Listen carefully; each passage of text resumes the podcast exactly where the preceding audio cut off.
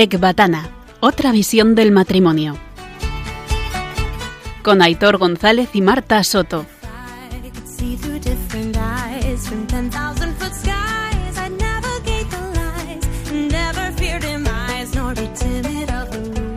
Soy Aitor de Marta.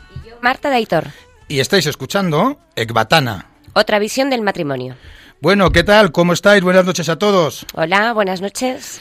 Aquí estamos arrancando el segundo programa de Ecbatana. Está dirigido, lógicamente, a todos los oyentes de Radio María y muy especialmente, repito, muy especialmente, a todos los matrimonios.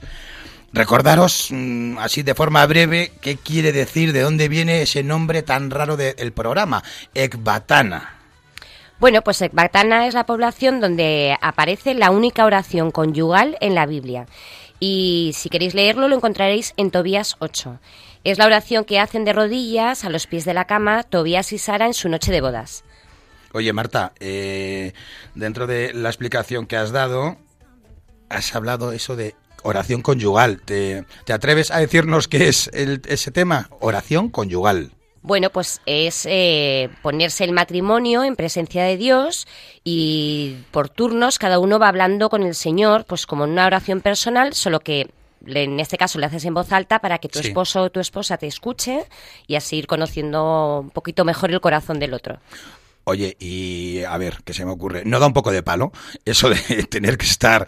Eh, yo me lo estoy imaginando como eh, hacemos tú y yo, tú vas en la cama eh, con el pijama antes de acostarnos y, y, que me ponga yo a hablar, de verdad que a mí me ha dado mucho palo. ¿eh? tener que hablar delante de Dios y contar intimidades mías eh, cuesta un poco a ti. Claro, obviamente, a mí también. Esto también es muy personal. Supongo que habrá gente que le costará más y gente que le costará menos.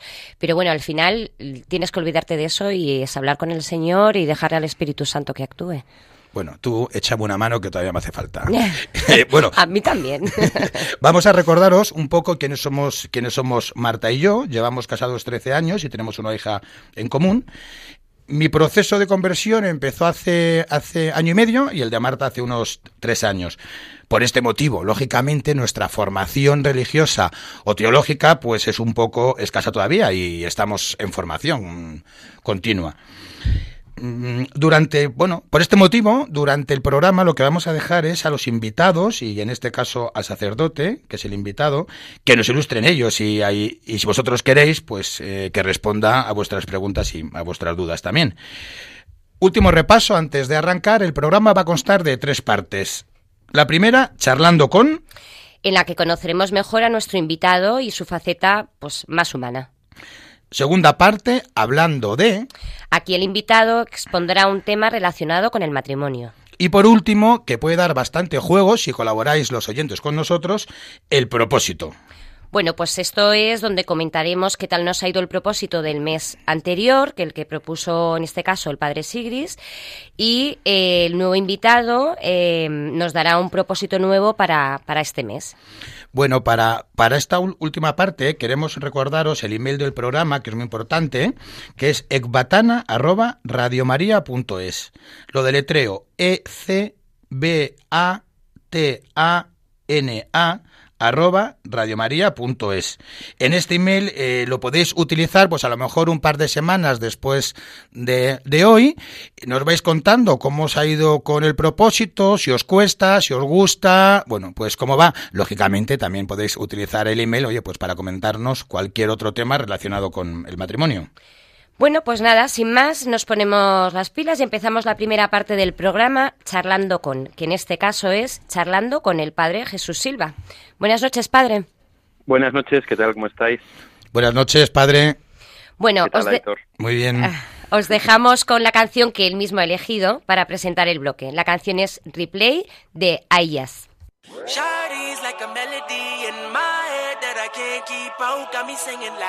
na na na na. Every day's like my iPod stuck on replay, replay. Shawty's like a melody in my head that I can't keep out. Got me singing like na na na. Every day's like my iPod stuck on replay, replay. Remember the first time we met? You was at the mall with your friends. I was scared to approach ya, but then you came closer, hoping you would give me a chance. Who would have ever knew? that we would ever be more than friends. But railroad white breaking all the rules. She like a song played again and again. Girl, like something off a poster. That girl is a damn they say. That girl is a gun to my holster.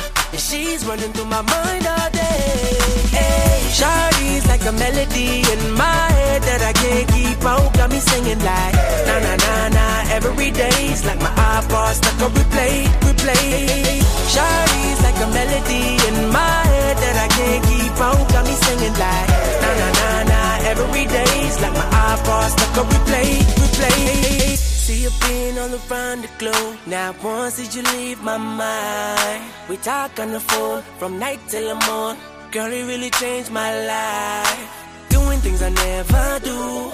I'm in the kitchen cooking things she likes. Railroad white, breaking all the rules. Someday I wanna make you my wife. Like something off a poster. That girl is a damn they say. That girl is a gun to my holster. She's running through my mind all day. Hey, Shawty's like a melody in my head that I can't keep out. Got me singing like na na na na every day's like my iPod stuck on replay, replay. Shawty's like a melody in my head that I can't keep out. Got me singing like na na na every day's like my iPod stuck on replay, replay. I can be your melody, a girl I can write you. Qué bien, Javier, que te tenemos aquí. Discúlpame, ya empezando a meter la pata. Jesús, el padre Jesús Silva. Bien. Aquí estamos. Muy buenas, Jesús. Javier Bueno, es el cura del mes pasado. Eso es, sí, sí, sí. Andamos un poco perdidos, como ves. Bueno, presentar a Jesús eh, es complicado porque es polifacético, multifuncional, hace de todo, es párroco de tres parroquias, San Isidoro, Mm. San Pedro Claver y Virgen del Castillo, es Eso es. bloguero, youtuber, instagramer, escritor, ya lleva, si no me equivoco, Jesús, tres libros, el primero... Cuatro, cuatro libros. Cuatro libros. Pues a ver Sí. cuál me pierdo. Virginidad 2.0, sexo, cuándo y por qué. Y eh, el último creo que es, que bueno, de hecho me llegó eh, el otro día por una mensajería, eh, célibes y felices. ¿Cuál me falta? Sí. He sacado entre medias otro que se llama Te amarás a ti mismo como Dios te ama. La Vale. fuente de la autoestima. Oye, que es ah, sobre el tema de bien. Afectividad, autoestima, desde el punto de vista de Dios, relación entre psicología y espiritualidad, etcétera. Oye, eh, bueno. fenomenal. Marta, ¿lo has apuntado? Porque Vamos. nada, ya nos, nos toca otra que en cuanto salgamos, pues A comprarlo. ir a por Y él. de hecho, sien- siendo matrimonio, os, pilla más mejor ese que el de célibes y felices. Sí, sí. Oye, ya pues, ya te contaremos. Ahora luego más adelante, como vamos a hablar de este tema, eh, ya, ya nos contarás. Muy bien, fenomenal, perfecto. Bueno, pues vamos a empezar con las preguntas. Eh, Muy bien. Bueno, decirte que me ha encantado la canción, pero nos gustaría saber por qué has elegido esta canción. Sabía que verías esa pregunta. Sí. Pues Tira. es una canción, sí, dime, dime. Es No, una no, no, canción tira, moderna. Es una canción moderna y entonces las canciones modernas habitualmente estamos acostumbrados a que hablen pues del reggaetón, del roce, de la infidelidad, de no sé qué.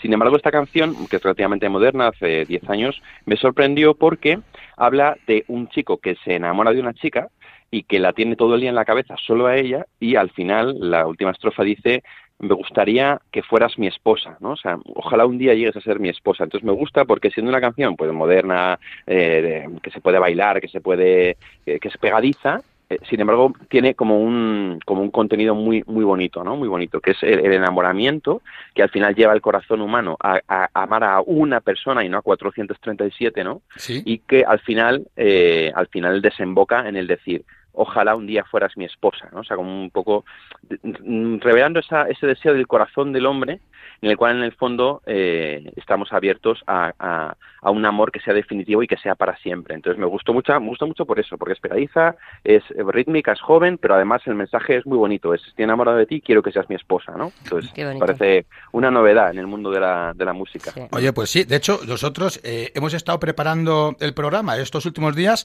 todo el día con la canción, ¿eh? Así que creo, Marta, que nos va, y padre, que nos va a acompañar esta canción durante, durante un tiempo. es muy pegadiza es muy pegadiza Sí, sí, desde luego. Oye, eh, mira, Jesús, queremos hacerte una pregunta. Nos moríamos de ganas de hacer este programa por esta pregunta, sobre todo empezar con esta pregunta.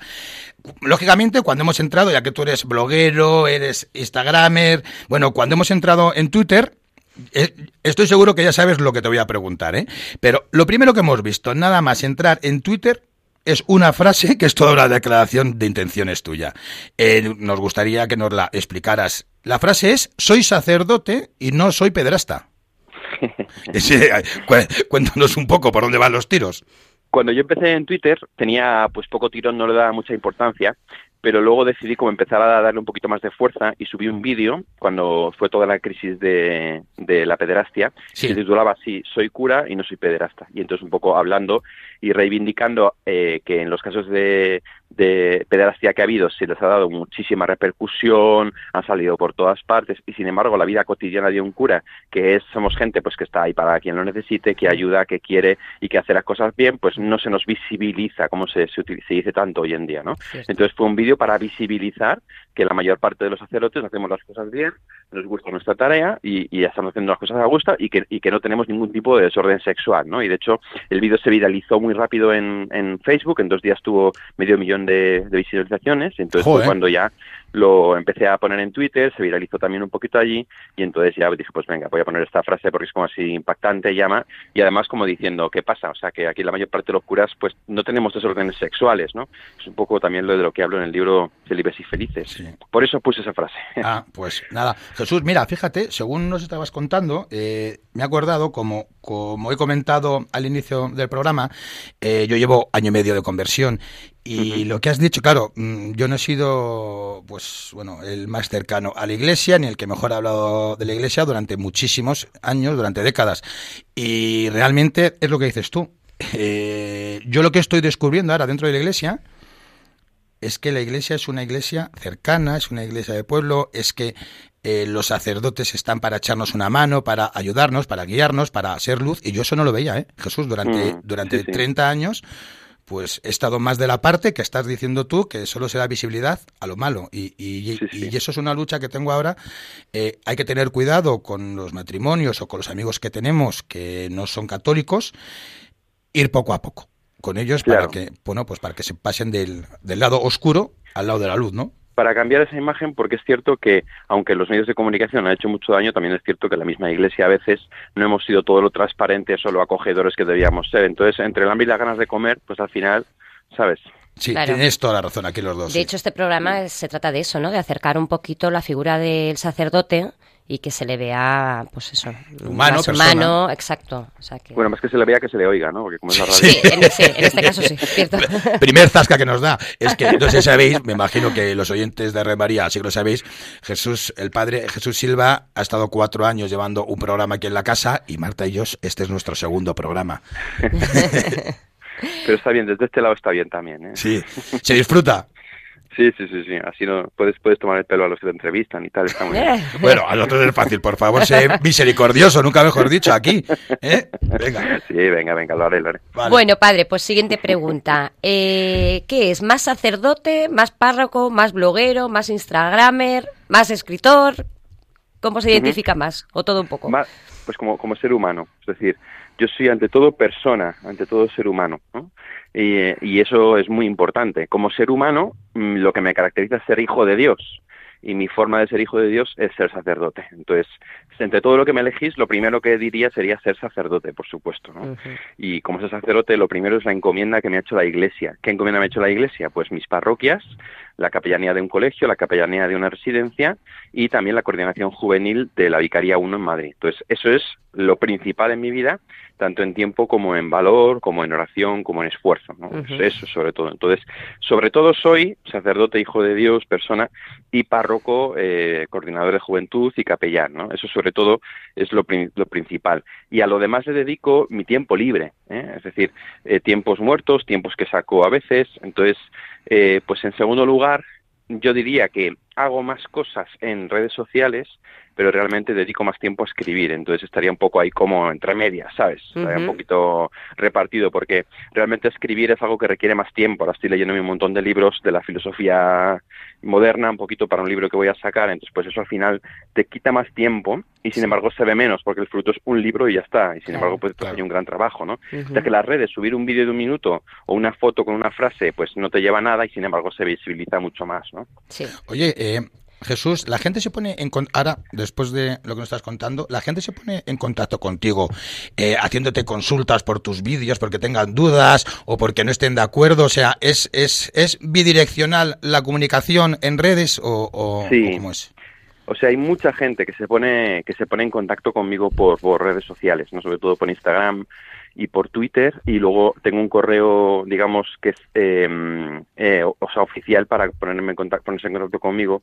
Eh, yo lo que voy viendo es que, o sea, suena un poco mal, pero con, con tanto número de seguidores al final yo no puedo hacer muchas veces me- no puedo hacer cargo de las preguntas que me hacen. Entonces, cuando me llega algún mensaje de consulta personal, pues ¿Tienes un equipo pequeño- que te no, no responde tengo, o no? no, no, no, no, que va, no tengo, no tengo un equipo, no tengo un equipo. Si, si crezco mucho, igual lo acabo teniendo. Igual, igual os contrato a vosotros dos. Oye, ¿no? pues, joder, venga, va. Pero es cierto que no tengo un equipo, entonces yo hago un discernimiento y si la persona cu- cuando me pregunta algo es o una cosa muy sencilla que lo puede buscar en internet o algo que requiere un acompañamiento más personal, le pongo un mensaje que lo tengo como ya preparado diciéndole, mira, yo tengo mucha gente, no puedo hacerme cargo de esto, no puedo tal. Entonces les derivo a, a que busquen un cura, que busquen un cura cercano o a que, o a que lo busquen pues por su cuenta, ¿no? Porque hay gente también, desde que te pone a padre, ¿qué es? No sé qué, y bueno, pues, pues ponlo en Google, ¿sabes? Que te lo va a decir. O gente Claro, que te sí. pone un caso ahí súper complicado y dices, esto no te lo puedo resolver por, por, por Instagram o por Twitter, ¿no? Eh, vete a hablar con un cura. Y luego hay muy poquitos casos que sí que les atiendo, digamos, online, pues porque son cosas que a lo mejor más puntuales en las que pienso que yo puedo tener una respuesta un poco más acertada. Y luego en el correo electrónico, que escribe poca gente, gracias a Dios, pues suele ser más para pedirme colaboraciones o charlas o tal, y entonces pues dependiendo un poquito de mi disponibilidad las atiendo o no. ¿sabes? Te iba a decir, te iba a Somos decir, unos afortunados. sí, te iba a decir que si querías dar tu correo, pero en visto lo No, visto, ni se te Que lo ocurra. busquen, que lo busquen, que lo busquen por Google. Que busquen, ¿no? El que busca encuentra, cuidado. Eso es. Bueno, pues eh, hablando de, de su parroquia, la de Vallecas. mm, Ahí estuve, estuve hace dos años en Vallecas. ¿eh? Ah, estuviste hace dos años. Sí, es Bien. que, es que me han cambiado hace poco y por eso hay un poco de lío con el tema de las parroquias. Estuve en Vallecas Sí, hasta hace un año y medio y Ajá. ahora estoy en la zona de Hortaleza y en Vallecas estuve tres años. vale, vale, vale. Bueno, em, pues a lo que me refería con, con- con cuando estuviste en la parroquia de Vallecas, hemos visto un vídeo tuyo en el que decías que, que lo que te había traído precisamente de allí era que era un barrio, pues una zona conflictiva, con muy pocos recursos, muy pobre, em, y que eso es lo que a ti te atrajo. Y la verdad es que al oír esto, em, no hemos podido evitar acordarnos de Kiko Argüello. Ujú. ¿Tú ves similitudes en esto? Desde... Mm, bueno, o sea, a mí me mandaron a la parroquia que está justo donde empezó Kiko Arguello, es decir, en Palomeras Bajas. Sí, por eso. De hecho, la parroquia la hizo un arquitecto del Camino Neocatecumenal precisamente un poco porque Sí. eh, ahí es donde empezó donde empezó Kiko. Pero Sí. la verdad es que yo no tengo mm, o sea, influencias del Camino Neocatecumenal, ni, ni conozco a Kiko, ni, ni tampoco sé demasiado de su historia, más que sé que después de un cursillo de cristiandad se fue a Palomeras Bajas un poquito a evangelizar y poco más, ¿no? Es decir, Mm. no sé mucho. Yo no veo similitud con Kiko en ese sentido, aunque igual si hablamos nos ponemos de acuerdo, ¿no? Sino más bien una inquietud del corazón, ¿no? Es Sí. decir, que a, a mi director espiritual le hacen vicario de la zona de Vallecas y cuando él me cuenta la, la dificultad que tiene allí para encontrar curas, pues se despierta en mi corazón una inquietud de ¿y por qué no? ¿no? Y entonces pues hago un discernimiento, hago una oración y digo, pues sí, ¿por qué no voy yo allí? O sea, ¿por qué no quiero ir? Entonces me di cuenta pues de que de algún modo el Señor me pedía ese, ese paso y entonces me ofrecí y me dijeron que no. Me dijeron, no, no, no, que Vallecas es muy chungo, que es muy duro, que ahí que no puedes, que tú eres muy joven, que tal. Y dije, ah, bueno, pues ya está. Pero luego al final pues, la necesidad se apremió. Dios- Dios quería "Jesús, que estuvieras allí". necesitamos". sí, sí, sí.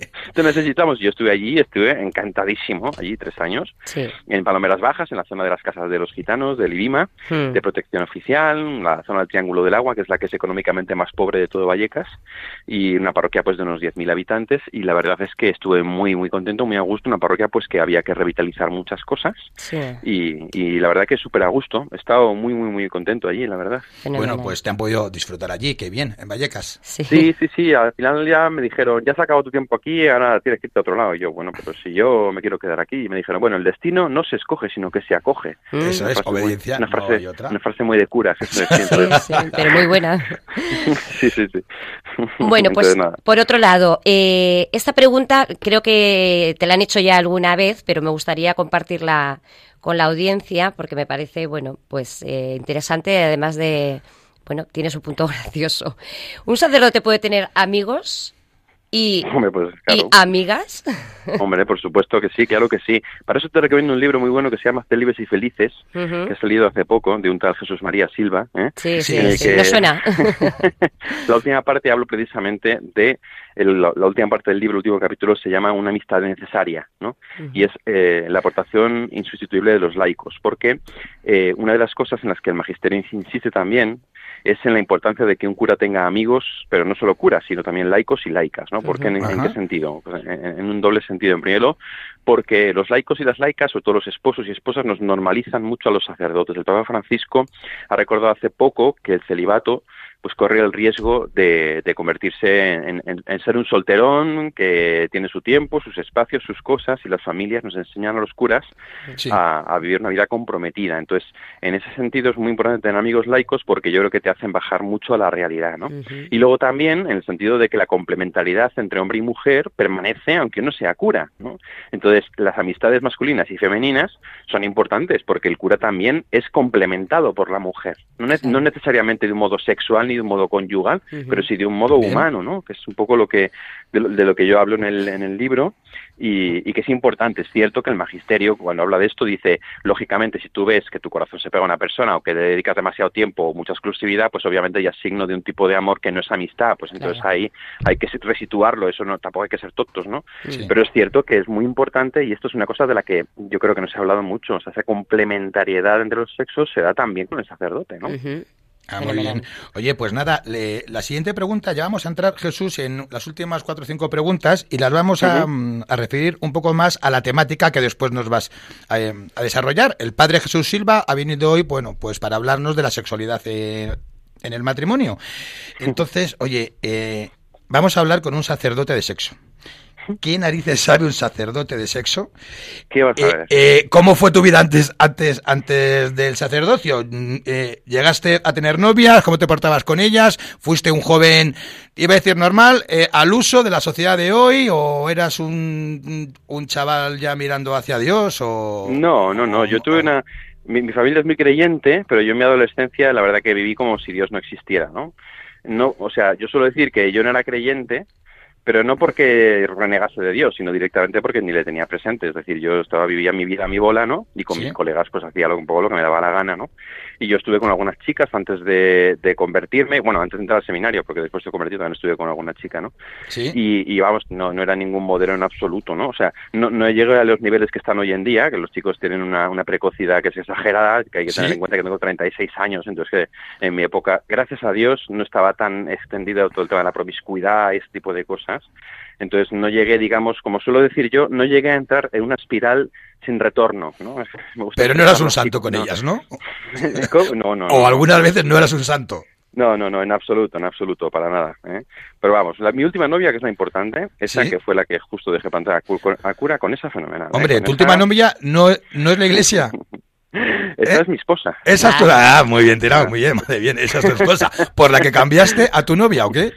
¿O Sí, no? más o menos, más o menos, porque en realidad la cuestión fue que yo iba viendo que mi vocación era ser sacerdote, pero yo estaba con esa chica y, y al final yo no lo quería dejar, pues porque al final uno se agarra ahí a, a lo humano por muy espiritual que intente ser. Y entonces le dije a Dios, Dios mío, si quieres que sea cura, que lo deje ya conmigo. Y así fue. lo, que pasó fue que, lo que pasó fue que a la, lo, lo cuento en mi libro todo esto, que a la semana de decirle eso a Dios, coge ella y me dice que me quiere dejar porque ve que soy más de Dios que de ella. Y yo, vaya hombre, ya son lo que me faltaba ya, la colleja final. Y esa fue, y, y esa fue la colleja final para entrar al seminario, efectivamente, ¿no? Entonces, un cura habla de sexo. ¿Por qué habla de sexo? Pues, en primer lugar, porque evidentemente no siempre ha- no, no ha nacido con azacuellos, ¿no? En Sí. segundo lugar, porque el, el sacerdote acompaña a muchísima gente, matrimonios, novios, jóvenes, que viven una vida sexual y, el, y el, el- el acompañamiento y el discernimiento te dan muchísimo conocimiento y mucha capacidad.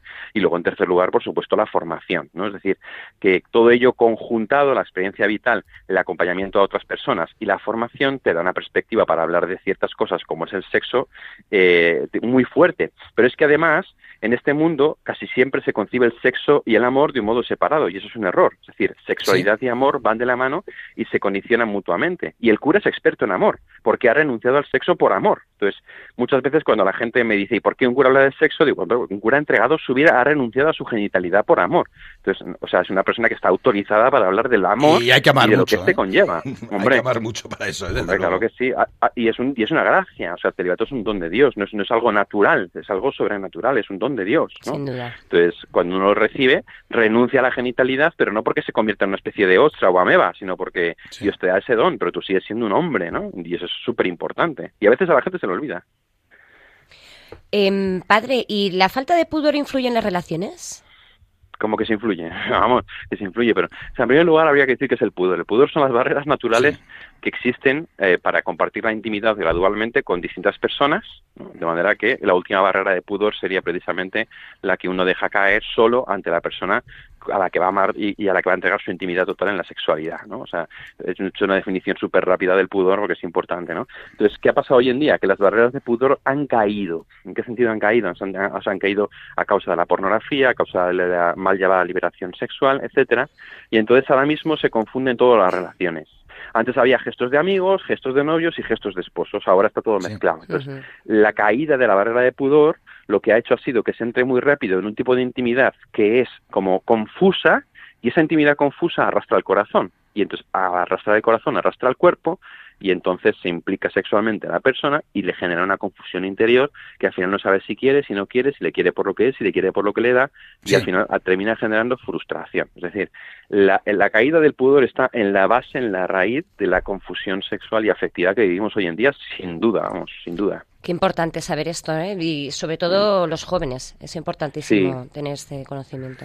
Eh, Y el otro día di una charla a jóvenes, a, a novios, y les decía eso, o sea, y, que, y decían, ¿y qué hay que hacer con la la, de pudor? Digo, pues reconstruirla, hay que hacer un esfuerzo verdadero y, tu- y- y fuerte, Mm. dialogado y consensuado para levantar esa barrera otra vez, porque Sí. si no, al final, Sí. volvemos a caer en el mismo, ¿no? Sí, sí, sí. Sí. Oye, eh, Jesús, para, para terminar esta parte, eh, voy a volver a un tema que estábamos hablando antes de youtuber, bloguero, cambio de tercio total. En esta última pregunta, nos ha hecho mucha gracia. Tenéis todos los todos los oyentes, tenéis que ver los vídeos del padre Jesús Silva eh, y tiene dos, dos, bueno, tiene muchos más amigos, por eso tiene un par de ellos también sacerdotes, que es que te hemos buscado eh, todos los vídeos que tenías con ellos. ¿Qué nos cuentas de tu gran amigo Antonio María Domenic, Sotana Rural?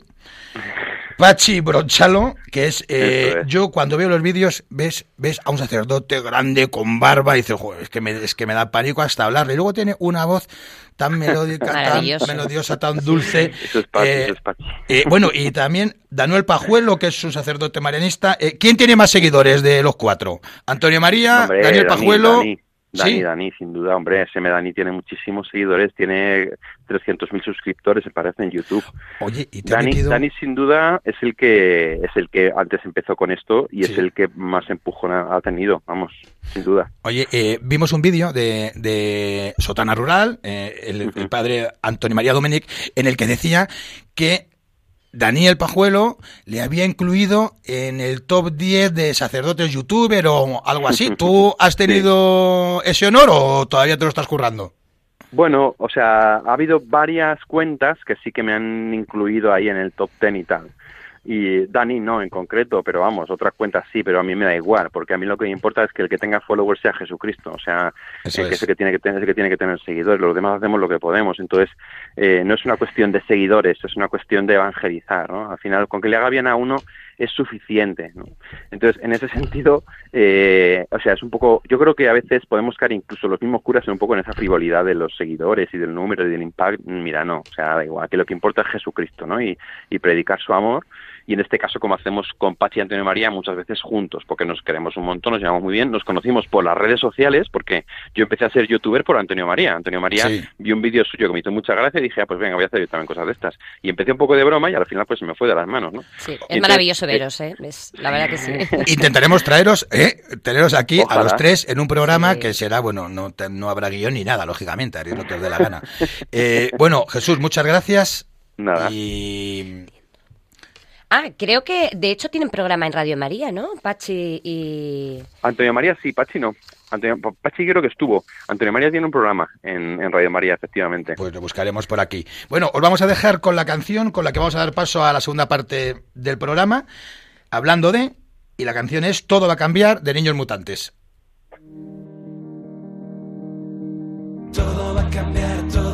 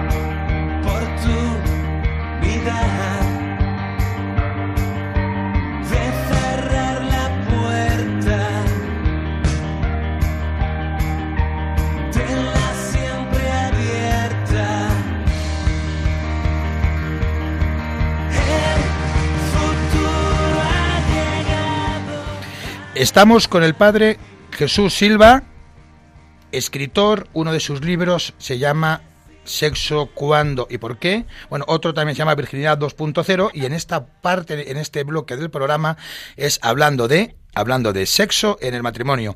Jesús, eh, Buenas, padre, otra vez. buenas, todo tuyo. Eh, adelante, torero, para ti el tema. na- adelante, navegante. Me podéis preguntar cuando, cuando queráis. ¿eh? Fenomenal. Eh, ya, ya hemos justificado un poquito en, en la parte anterior que hace un cura hablando de, de sexo, ¿no? que, es- que es importante sobre todo en el tema del acompañamiento. Ahí, gracias a Dios, tenemos la luz de, de la Iglesia que nos ayuda a comprender, en primer lugar, que Dios todo lo que ha creado es muy bueno. Cuando el Señor crea en el libro de Génesis al hombre y a la mujer, les dice, eh, creced, multiplicaos y llenad la tierra, ¿no? Y obviamente cuando se lo dice, no se lo dice dándoos de la mano, sino que se está refiriendo claramente a las relaciones sexuales como algo muy bueno, querido por Dios, para que el hombre y la mujer entren en una complementariedad mutua y en esa complementariedad se hagan una sola carne, una sola carne que es el hijo, que es la vida y que es eh, el niño que viene de, de esa relación sexual. Por eso nos dice la Iglesia, de un modo Sí. precioso, que las relaciones sexuales tienen una doble finalidad, que son la finalidad unitiva y la finalidad procreativa, ¿no? ¿Qué, qué significa esto, estas pal- estas palabras que usan los curas, ¿no? A ver, a ver. Perdón. La finalidad unitiva es que la sexualidad sirve para que los esposos se unan entre ellos. ¿no? En el corazón del hombre hay una dimensión esponsal, un deseo de unirse, de, en cierto modo podríamos decir fundirse con el otro, un abrazo, ¿no? Y la, la sexualidad tiene esta dimensión unitiva, que es muy importante, en la cual el hombre y la mujer pues se abrazan y se unen, dándose en su completa intimidad, en su total intimidad y haciéndose, como dice la Sagrada Escritura, una sola carne, ¿no? Este ser una sola carne tiene como cuatro dimensiones, que es desde el punto de vista físico, por el- Sí. el- el- lo que es la, la entrega total desde el cuerpo, desde el punto de vista emocional, porque en ese momento eh, de, de plena emoción y, y de pleno amor, en una dimensión eh, psicológica, porque uno se está entregando radicalmente y generando un vínculo con el otro, y una dimensión espiritual, porque al final nosotros no somos un pedazo de carne con ojos, sino que tenemos alma, ¿no? Entonces también de algún modo estamos uniéndonos espiritualmente a, a nuestro esposo o esposa. De hecho, nos dice el Concilio Vaticano II que los, los actos conyugales son fuente de santidad para los esposos, ¿no? Eh, Esto, a lo mejor alguno ya está haciendo cortocircuito eh, eh, entre los oyentes diciendo, ¿cómo? Pero que, que el sexo es, es santidad, o sea, que, que puede hacernos santos, porque ¿Cómo muchas veces en la iglesia sí, sí hemos tenido la, la imagen de que el sexo tiene algo, algo de malo tiene, ¿no? Es como, Hmm. como siempre queda como un poco la imagen y de hecho en el mundo la mayor parte de la gente piensa pues eso, ¿no? Y sin embargo, eh, esto no solo no es cierto, o sea, que no es que el sexo sea malo, sino que incluso lo que nos dice eh, eh, la Iglesia es que es algo que santifica a los esposos, ¿no? O sea, cuando un esposo y una esposa se unen sexualmente, están siendo un vehículo de, de santidad el uno para el otro. Esto es, esto es una, esto es una preciosidad, ¿no? Pero claro, esto no vale de cualquier modo. ¿A qué me refiero con esto? A que al final la sexualidad en el cine unitivo ha sido creada para la entrega, o sea, tiene Sí. una finalidad. El sexo no es un fin en sí mismo, ¿no? sino que el sexo es un medio. ¿Un medio para qué? Un medio para expresar el amor. Un Para medio para la entrega, Claro, exacto. que para no el entrega. placer, ¿no? Que es como se ha claro. Malinterpretado. Eso es, no solo el placer y tampoco solo la procreación. O sea, al final no se puede dividir aquí todo en, en tres cachos, ¿no? Mm. Por una parte la unión, por otra el placer, por otra... No, no, es toda una unidad. Entonces, ahora hablaré un poquito del, del placer, pero es muy importante en la dimensión unitiva entender que las relaciones sexuales son para entregarse al otro, son un acto de entrega, ¿no? Un acto de darse y por eso son fuente de santidad, porque estoy saliendo de mí para darme al otro. El placer en ese sentido adquiere su lugar cuando se convierte en un medio y no en un fin. Esto el Papa Francisco lo dice muy claro en Amoris Leticia, que es una exhortación sobre la familia preciosa que sacó hace poquito, en la cual dice que cuando el placer se convierte en un fin en sí mismo, termina por hacer enfermar al amor. ¿Y cuántas parejas y cuántos matrimonios hay que habéis tenido o han tenido esta experiencia? ¿no? De, de, que, que, cuando el placer, claro, se convierte en un fin en sí mismo, enferma el amor, enferma el placer y enferma todo. ¿no? Sin embargo, cuando se convierte en un medio, es decir, yo te doy placer para entregarme a ti, yo te doy placer porque te quiero, yo te doy placer porque quiero hacerme una sola carne contigo y no me estoy mirando a mí, estoy mirándote a ti, ¿no? Y, y viceversa, y esto es bidireccional, entonces el placer se convierte en un vehículo de entrega. Y esto es una belleza, es una preciosidad, una maravilla, es una cosa querida por Dios. Olvidarse de sí mismo, ¿no? Exactamente, ¿no? Mm. Hay un éxtasis.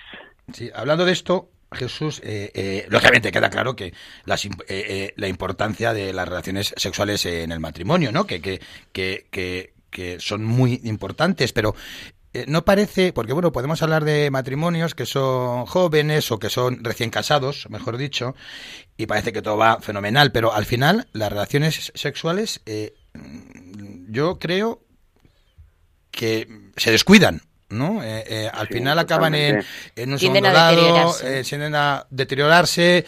Lo que tú nos has explicado, pues ese concepto se va perdiendo o esa idea de entregarse, de un acto de entrega y, bueno, pues acaban esquinadas y, se acaba con o no teniendo relaciones o desvirtuando las relaciones, ¿no? Totalmente, totalmente. Eso es una cosa que por desgracia es muy común, por eso he querido precisamente partir, digamos, del ideal, ¿no? Que es una de las cosas que San Juan Pablo II tenía clarísimas, ¿no? Que si no proponemos al ser humano y al, y al matrimonio, a la pareja, el ideal, eh, que nos tensa, porque es un ideal que nos tensa, porque nunca estamos a esa altura, al final cuando tú estensas una cuerda, pues al final se, ya no se afina, ya se blandengue, ya no da ningún tono. Y eso es lo que pasa muchas veces hoy en día con la sexualidad en el matrimonio, que al principio puede tener un factor exuberante, ¿por qué? Porque está unida a la juventud, está unida a la novedad, está unida... a la juventud y, a la no juventud, ¿eh? eh no. sí, no, pero me refiero al principio, digo al principio. Sí, sí. me refiero al principio, al principio, me habéis preguntado por la vida sexual de un matrimonio, ¿no? Al principio de un matrimonio, eh, pues muchas veces tiene como ese factor exuberante y que como que casi todo, como decís vosotros, como que sale solo. Pero luego con el paso del tiempo, pues hay dificultades normales que pueden ser los hijos, que puede ser la edad, que puede ser el cansancio, que puede ser las discusiones, que pueden ser factores psíquicos, laborales, mil cosas que afectan a la vida eh, sexual del matrimonio. Y entonces el sexo se acaba convirtiendo, como decíais vosotros muy bien, en algo que, que, se convierte en algo como residual, pues o bien porque las parejas no tienen relaciones, los matrimonios, o bien porque al final se convierte en una concesión casi siempre de la mujer al hombre para que le deje en paz, ¿no? Claro, esta desvirtuación es terrorífica. ¿Y de dónde parte? Pues fijaos en lo que hemos dicho. Primero, que la primera parte sale sola y la segunda parte se va a la porra sola. ¿Qué falta entre medias? Comunicación comunicación. O sea, damos por sentada eh, en muchas cosas en el tema de la sexualidad. Y cuando no hay una comunicación profunda, eh, que nos lleva a una comunión profunda, no puede haber una relación, una realización sexual profunda. Esto, creo que esto es fundamental, es una de las cosas que yo explico en el libro Sexo, cuándo y por qué, ¿no? O sea, la comunicación nos lleva a la comunión, y la comunión nos lleva a, la relación sexual. Es decir, si no existe esta comunicación en la que te cuento cómo me siento, cómo te sientes, en la que explicamos qué significa el sexo para nosotros, qué papel tiene nuestro matrimonio, en la, en, la que entendemos que el sexo sin ser el centro del matrimonio está en el centro del matrimonio, consuma el amor, ¿no? Entonces es muy importante esta comunicación y esta renovación del matrimonio y de la comunicación y de la sexualidad para que la sexualidad no decaiga, ¿no? Para que el sexo no decaiga y no se corrompa. Esto es fundamental. Claro, es que muchas veces eh, precisamente pasa eso, ¿no? Eh, se deja en un segundo plano el tema sexual porque se va perdiendo esa comunicación en el matrimonio, porque hay matrimonios que les cuesta más comunicarse, ¿no? A veces, pues, por una cuestión de carácter o... Claro. Entonces, claro, eh, es complicado, ¿no? O sea, hay gente ahora que lleva 20 años casada y que no ha tenido esa comunicación y verbal y no verbal. Y, y claro, mm, se deterioran mucho las relaciones sexuales por esto. Padre, padre, cuidado con la respuesta, que es que no sé si está hablando de mí encubiertamente. No, ¿eh? no, no. a, ver, qué nos dices, ¿eh? que yo estaba un poco cagado, ¿eh? Con, Te he pillado. No, pero, pero, es verdad, es verdad, es muy importante lo que decías ahora, Marta, porque eh, hay muchos matrimonios en los cuales el sexo, por mucho que se diga hoy en día, sigue siendo un tabú. O sea, es un tema que no se habla. Parece que es que se reduce al ámbito de la comunicación no verbal y esto es un error, no es, no es cierto, porque el sexo es humano. Entonces, si no hay comunicación, si no se habla del, del tema, si no se habla de cómo lo vivo, de cómo lo vives, de si no se hablan de tantas cosas, si no hay una comunicación de calidad. ¿eh? Qué, qué difícil es a veces eso, ¿eh? Ya, sobre todo para nosotros. Sí, por eso, sí, sí, ¿eh? por eso lo voy a decir. De, de hecho, en un tema que eh, estabais comentando de, de oye, que, eh, eh, que tú has comentado que, bueno, pues que al final muchas veces acaba eh, cediendo la mujer solo por complacer al hombre, ¿no? Uh -huh. Independientemente de eso, que, que lógicamente hay que sanar el sentirse usado, pero también, hablando en términos generales, también el hombre Uh -huh. eh, su masculinidad se ve disminuida al ver que justamente lo que tú estás diciendo, que es que la mujer se deja hacer, digamos, ¿no? Y es un hombre sí, también sí. lo nota y eso también es un dolor y un sufrimiento para un hombre, a, a, bueno, pues al ver que no es una relación plena, ¿no? Que, que, que, que, no hay entrega ni por parte de la esposa tampoco. ¿Ahora me la estás sí, soltando tú a mí o qué? Mm. Eh, no, no, no, que va, que va. Yo lo tenía apuntado. Oye, esto lo, lo habláis luego después del programa. bueno, bueno, bueno. Ahí, esto, esto, que decía Aitor se llama la emasculación, ¿no? La emasculación que es cuando el hombre en las relaciones sexuales tiene un papel totalmente activo y la mujer un papel totalmente pasivo y casi como resignado y que acaba generando en el hombre la emasculación, es decir, el dejar de ser de sentirse masculino, ¿no? Porque un hombre nunca es más hombre que cuando se entrega a una mujer y cuando la hace sentir mujer, ¿no? En ese sentido, hay como una bidireccionalidad muy bonita en, en el modo uh -huh. de ser entre hombre y mujer, que seguro que habéis experimentado vosotros, ¿no? Que es que es cierto que la mujer le pone un cierto freno y brida a la pasión del hombre, porque nosotros, nuestra afectividad, nuestra sexualidad está mucho más disparada, es mucho más externa, es mucho más inmediata, es mucho más mecánica, ¿no? Y eso es algo que es bueno. Pero también es cierto que los hombres, con esa sexualidad que es más externa, que es más en plan despreocupada, ayudamos muchas veces a la mujer a que también ella, en un momento en el cual a lo mejor ni ha pensado ni le apetece tener relaciones, pues de repente, oye, pues sí, ¿por qué no? Es decir, y le ayudamos a ver también como el lado bueno de las cosas, también el lado bueno de la sexualidad, ¿no? O sea, hay muchas veces que pienso que se ha hecho mucha hincapié en cómo la mujer pone brida y freno a la pasión del hombre, pero pocas sí. veces se ha hecho hincapié en cómo el, el, el, la, la, pasión y, la, y la, la, mm, como la sanguinidad del hombre, del varón en la sexualidad, puede llevar a la mujer muchas veces a una acto sexual que a lo mejor no ha pensado, no ha planeado, no ha querido, pero que al finalmente si, si implica el corazón puede disfrutar como un acto de entrega, ¿no? Entonces, aquí hay una bidireccionalidad. O sea, por una parte, uh -huh. que la mujer aprenda a poner una, un freno al varón cuando la pasión, digamos, le puede llegar a arrollar, pero también que la mujer se deje arrastrar por esa pasión y le lleve también a tener relaciones. Creo que este último punto ha fallado mucho en, los matrimonios últimamente. También quizá por la falta de comunicación, porque muchas veces las mujeres ven en el hombre este es que tiene ganas de y ya está, en lugar de pensar, oye, vamos a hacer de esto un acto de entrega, un acto de amor, ¿no? O sea, si yo amo a mi esposo y mi esposo eh, tiene este deseo en el corazón, pues habrá días que le diré que no, pero habrá días, oye, pues sí que me implicaré. Y la experiencia de las personas, de las mujeres que yo he acompañado, es que cuando se acaban implicando, acaban teniendo relaciones que son satisfactorias, en todos los sentidos, ¿eh? No me refiero, por supuesto, solamente al sentido, Una al cosa sentido lleva a la otra, sino, claro. Sí. claro, claro, sino exactamente lo que acabas de decir. O sea, una cosa lleva a la otra. El, el, implicar el cuerpo es implicar el corazón. Mm. Implicar el corazón es implicar el alma. Entonces, mm. creo que aquí hay una bidireccionalidad que es muy importante, que es muy importante. Y esto lo he visto en muchos matrimonios, sobre todo jóvenes. Jesús, eh, esta pregunta te la teníamos que hacer, la queremos hacer con todo el respeto, con todo el cariño. Eh, a ver si tú eres capaz de ser, por lo menos que yo tenga conciencia, el primer sacerdote que habla claro, por uh -huh. lo menos en, en, en, en, los medios, sobre esto, ¿vale? Uh -huh. es, es, algo que yo creo que se habla así poco a poco con tu director espiritual o casi ni eso, pero, pero es como un tema tabú. ¿Hasta uh -huh. dónde se puede llegar? Hasta dónde se puede llegar en las relaciones sexuales dentro del matrimonio, ¿no? Pero bueno, ¿Eh? ¿cómo, que tema, eh, ¿cómo que tema tabú? ¿Eh?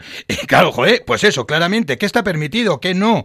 Eh, Pero pueda... eso no es un tema tabú. Mira, hay un libro que se llama Por favor. Sexo como Dios manda. ¿eh? Sí. de Xavier Knotz, que es un, un, franciscano, Sexo como Dios manda, es altamente recomendable para todo el mundo, especialmente para católicos, en el cual habla sin ningún tipo de tapujo. Por ejemplo, dice así. Pues dinos. Cuando sí. los esposos comienzan a acariciarse con la intención de llevar a cabo un acto sexual pleno, la eyaculación del semen en los órganos reproductivos de la mujer, entonces cada conducta, clases de caricias, posiciones sexuales que tiene como fin la excitación está permitida y es grata a Dios.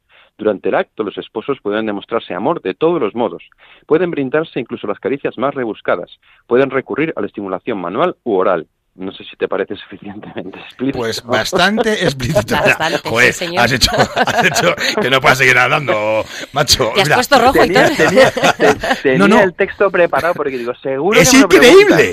Es, no, es que lo estabas diciendo y digo, Buah, esto es imposible que lo que lo tenga ahí. Digo, Ah. lo tenía porque sabía que a la audiencia. Espíritu perfecta, Santo. hombre, ah, Oye, a si los vais a ir al oyentes. cuello, a de Claro, cuello. Vamos. a los oyentes lo decimos, o sea, no lo teníamos preparado absolutamente para nada, pero te voy a decir no, no, uno- un- una cosa que, que me da un poco de pudor decirlo, pero pero eh, eh, yo no pensaba que te ibas a mojar tanto, ni que ibas a hablar Ay, pues sí. de sexo o de excitación o de caricias manuales u orales.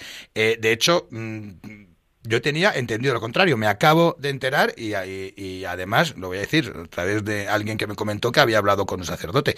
Eh, Ya, eh, eh, ese es el eh, problema, que- y, y, claro, es que, ah, oye, pues acabas de abrir el abanico para, para, Es para que- muchos es- matrimonios. es. Oyentes, oye, hoy es viernes, hoy es viernes, 10 menos cuarto de la noche. Ah, sí, sí, Eh, sí, acabas de dar una buen- muy buena idea, ¿eh, eh, padre? Sí. Sí, pero los viernes de cuaresma es abstinencia de carne, ¿eh? Amiguito.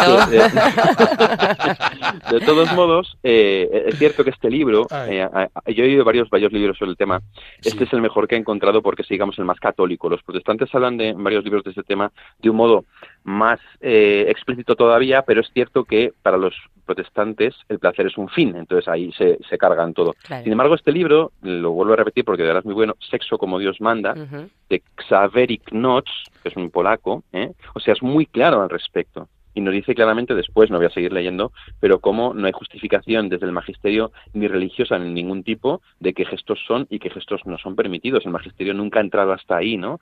Y en ese sentido, uno de los puntos que habla es la importancia de la comunicación y de que al final en la pareja las cosas se hagan siempre por mutuo acuerdo, se hagan siempre por amor y que nadie haga que no, algo que no quiere hacer, ¿no? Mm. Y aquí habla él también de uno de los problemas que hay con el tema del, del sexo oral, que es el tema de la pornografía, el daño que ha hecho. Justamente Porque- te íbamos a preguntar, era la última pregunta, y qué bien que lo estás enlazando, cómo influye cómo deteriora la pornografía dentro de la sexualidad del matrimonio. Claro, justo. Es que es que es muy importante además Xavery Knotts en este libro, en el mismo capítulo, lo habla. ¿Por qué? Porque ya sabe el peligro que hay, que es que la pornografía como presenta un modelo de mujer sumisa, un modelo de mujer dispuesta a todo, y presenta muchas veces todas las caricias solamente como medios, meros, mediamente placenteros, al final desvirtúa estas cosas, de manera que hace que se pierda toda la belleza que puede haber en el matrimonio en torno al acto conyugal, que no es solamente, digamos, la, lo que es la- la- el acto conyugal en sí, sino que es eh, eh, la entrega, el amor, el cariño, la caricia, la excitación, el orgasmo, Todo o sea, todo conlleva. esto,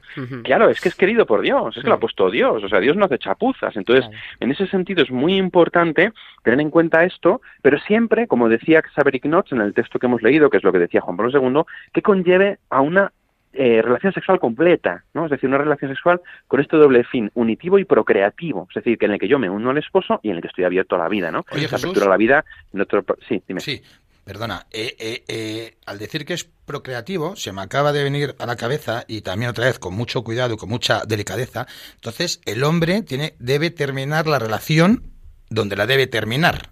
Claro, sí, sí, tal cual, vamos, el texto que os he leído es muy claro y, y toda la teología magistral de la Iglesia también, ¿no? El gesto, el, el- el acto conyugal finalmente está llamado la eyaculación dentro del vientre de la mujer, ¿no? Es decir, a lo que es un acto sexual completo que tiene ese margen de apertura a la vida, incluso aunque se utilicen métodos naturales de regulación de la fertilidad. Y lo demás son pasos previos, ¿no? Para, pues, para Eso llegar es. a esa unión, a esa excitación Exacto. también y que acabe con la entrega, ¿no? Justo, justo, ¿no? Aquí dice, cuando los esposos comienzan a acariciarse con la intención de llevar a cabo un acto sexual pleno, entonces cada conducta que tiene como fin la excitación está permitida y es grata a Dios, ¿no? Bueno, Esto es sí. muy importante. Bueno, Jesús, eh, muchísimas gracias. Yo creo, oye, que nos has ilustrado muchísimo a todos, por lo menos a mí, yo creo que a Marta también. Maravilloso. Nos sí. has quitado, yo creo, a mucha gente le has podido quitar un gran peso de encima o una ayuda eh, para, para pues mantener venda, ¿no? de y dar ojos. luz y dar vida a las relaciones sexuales dentro del matrimonio. Vamos a pasar a la última parte del programa, padre, eh, que es la parte de el propósito del mes. Os vamos a dejar, Ajá. os vamos a dejar con la canción de Bombay y Bebe. Y Marta, no sé si te acuerdas tú del nombre, que a mí ahora mismo se me acaba de ir. Solo si es contigo. Solo si es contigo. Gracias. Esta es mi ayuda adecuada.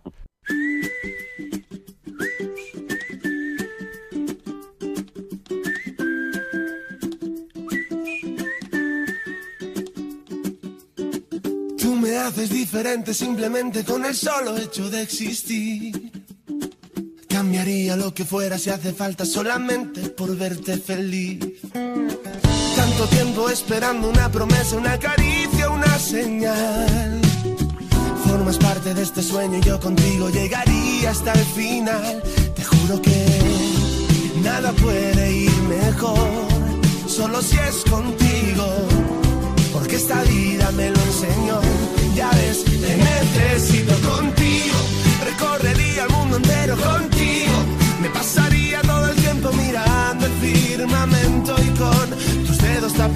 Solo si es contigo, me perdería en una isla contigo. Caminaría de tu mano y ahora que te tengo al lado, me siento mucho mejor. Debería estar prohibida tu mirada y tu forma de caminar. Has logrado que mi cuerpo y mi mente ahora vayan al mismo compás. Ya existe en este mundo la manera para separarme de ti. Todo es bueno y es perfecto, claro, si te quedas junto a mí. Te juro que nada puede ir mejor, solo si es contigo, porque esta vida me lo enseñó. Ya ves, te necesito contigo, recorrería el mundo entero contigo, me pasaría todo el tiempo mirando el firmamento y con tus dedos tapando el sol. Solo si es contigo, me perdería en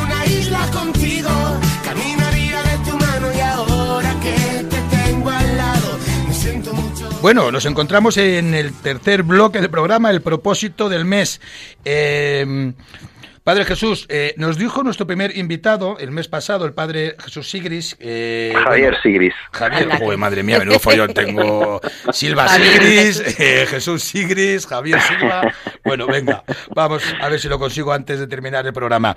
Él nos marcó, el padre Javier Sigris, el propósito para este mes. Entonces nos decía que si, que si el amor es de carne, tiene que verificarse en la carne, eh, tal y como dijo el Papa Francisco. De ahí el propósito que nos marcó para este primer mes, que era tener un detalle encarnado, un detalle real de cariño y que cada noche, bueno, pues lo verificáramos eh, cada esposo con, con, con el otro, con la esposa, ¿no? Eh, Marta, bueno, y nos comprometimos también, Jesús, a, a, pues a decir en antena qué tal nos había ido.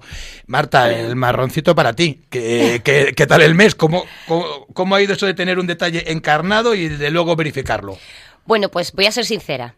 ¿Seguro? Eh, sí, sí, voy a ser sincera. Me voy a decir que hemos tenido, no tantos como hubiera sido lo suyo. De 1 a 10, ¿qué, eh, y, ¿qué nota? y, pues del 1 al 10, yo diría que un 6. Y porque además incluyo que no lo hemos verificado todas las noches, con lo cual ha habido parte buena, pero no tanto como, como cabía esperar. Oye, pues Marta creo que se ha dado Hay mejor. que mejorar un poquito, Yo ¿eh? creo sí que Marta se ha dado mejor nota de la que me voy a dar yo, porque bueno, aquí oye, cada uno tenía que hacer con el otro, ¿no? Yo, yo me voy a dar un 4 me parece que está demasiado cerca del 5 y un 3 me parece que es demasiado bajo, así que bueno, pues yo me voy a dar un tres y medio con el propósito, nunca mejor dicho, de intentar llevar a cabo el propósito que nos marque hoy el Padre Jesús Silva y continuar con el del Padre Javier. Una vez dicho esto, Jesús, me imagino, no tengo ni idea, pero yo creo que muchos de los oyentes se están imaginando o, o, vamos, o están dando palmas con las orejas pensando en el propósito que nos vas a poner este mes. Pues me parece que se van a equivocar. Sí. bueno, no hace falta de no hace falta del propósito para eso, ¿eh? Cada persona es un mundo, pero cada uno que saque las consecuencias que quiera del programa, si está clarito todo. O sea que Sí. ahora a comunicarse y a consumar. Pero eh, habéis hablado al principio del programa de una cosa importante que es la oración conyugal, que es el tema de orar junto a los esposos en voz alta, ¿no? Que Sí. el esposo ora en voz alta, pues dando gracias a Dios por su esposa, por su día, por su vida, pidiendo perdón por las cosas que ha hecho mal, por las cosas que ha, que ha podido y pidiéndole alguna cosa, alguna gracia, alguna necesidad, ¿no? La oración conyugal es fundamental. Entonces, eh, yo estoy seguro de que muchos matrimonios que nos pueden estar oyendo no lo conocen o no lo practican, ¿no? Es una oración espontánea, de lo que salga, de lo que tengas en ese momento en el corazón. Vosotros ya lo sabéis, pero lo digo para los oyentes, ¿no? Entonces, mi propósito, para vosotros va a ser muy fácil, pero para los oyentes a lo mejor no tanto, es No que dos días a la semana, dos días a la semana, haya oración conyugal en el matrimonio. ¿eh? Es decir, en lugar de ser un propósito diario, es un propósito semanal. Que al menos dos días a la semana eh, haya oración conyugal en algún momento del día, pues por la noche o cuando se pueda, y sea pues esto, ¿no? Eh, en primero hablando uno y luego otro, primero se da las gracias, después se pide perdón y después se pide algo en voz alta espontáneamente al Señor, ¿no? Pues Señor, te doy gracias por Mariola, te doy gracias por su vida, gracias porque es mi ayuda semejante, gracias porque me ha cuidado, porque ayer mm, cuando estaba mal me dio un abrazo y me, y me dio un beso, gracias porque pudimos tener relaciones y eso nos ha hecho sentirnos muy unidos, ¿no? O sea, es decir, una oración espontánea en voz alta de lo que salga del corazón. Estupendo. Entonces, Muy bien. Resumiendo, mínimo entonces, dos sí. veces por semana, es. pero seguro que la gente que lo haga le va a coger el gustillo y lo va a hacer. Sin más. y no sabes sin cómo, duda. ¿eh? Que Marta y yo lo hacemos y, y nos cuesta, pero dos, dos veces a la semana sí que lo hacemos. Eh, bueno, ya para ir cerrando, Marta, Bueno, pues eh, padre, eh, el padre Jesús Silva, párroco, bloguero, Instagram, youtuber y escritor, entre otras cosas, que también sé que canta muy bien. Eh, muchísimas gracias por estar con nosotros, por acompañarnos en este ratito y Gracias, sobre todo por darnos luz, que nos ha dado mucha en un tema tan importante como es el sexo en el matrimonio. Me alegro muchísimo, de verdad. haciendo un resumen de una frase, pues podría ser que la cama, la sexualidad es el altar del matrimonio. Os recordamos el email del programa ecbatana@radiomaria.es, e c b a t a n a arroba radiomaria.es. Y os recordamos que esperamos vuestros correos para que nos contéis qué tal os está yendo con el propósito del mes. Eh, eh, como os hemos comentado al principio también, para hacernos cualquier referencia sobre cualquier tema que queráis que tratemos durante este programa. Ecbatana, otra visión del matrimonio. Hasta luego, Marta. Os dejamos con los informativos de Red María. Buenas noches y mejor fin de semana. Buenas noches.